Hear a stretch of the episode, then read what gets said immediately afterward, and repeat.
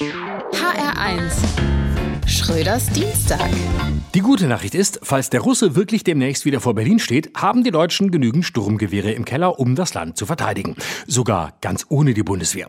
Viele Deutsche kennen halt ihren General Clausewitz auswendig. Der Krieg ist eine bloße Fortsetzung des Alltags mit anderen Mitteln.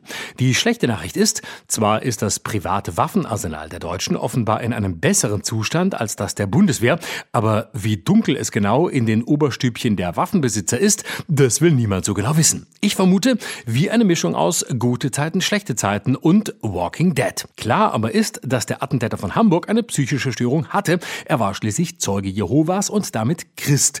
Christlicher Fanatismus gilt offenbar als Krankheit. Muslimischer Fanatismus, der nicht zu einem Amoklauf, sondern zu Terrorismus führt, ist also rationaler, bei klarerem Verstand und von höherer Zurechnungsfähigkeit gekennzeichnet.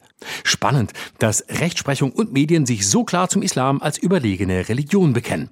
Ob der Papst bald den Verein wechselt? Nicht ganz klar ist, warum überhaupt 5,4 Millionen private Schusswaffen in Deutschland im Umlauf sind. Dass die Deutschen sich auf eine Revolution vorbereiten, ist historisch betrachtet unwahrscheinlich. Also wovor haben diese ganzen Waffennarren Bammel? Dass die Tiere aus dem Wald kommen und sich an uns rächen? Für ein paar Wildschweine brauchen wir doch keine Haubitzen. Da reichen doch unsere SUVs.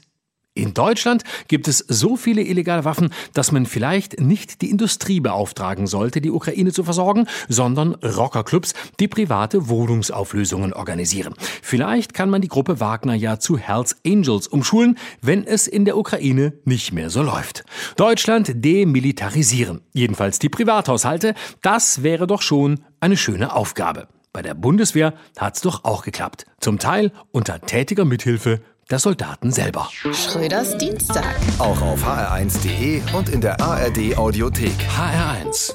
Genau meins.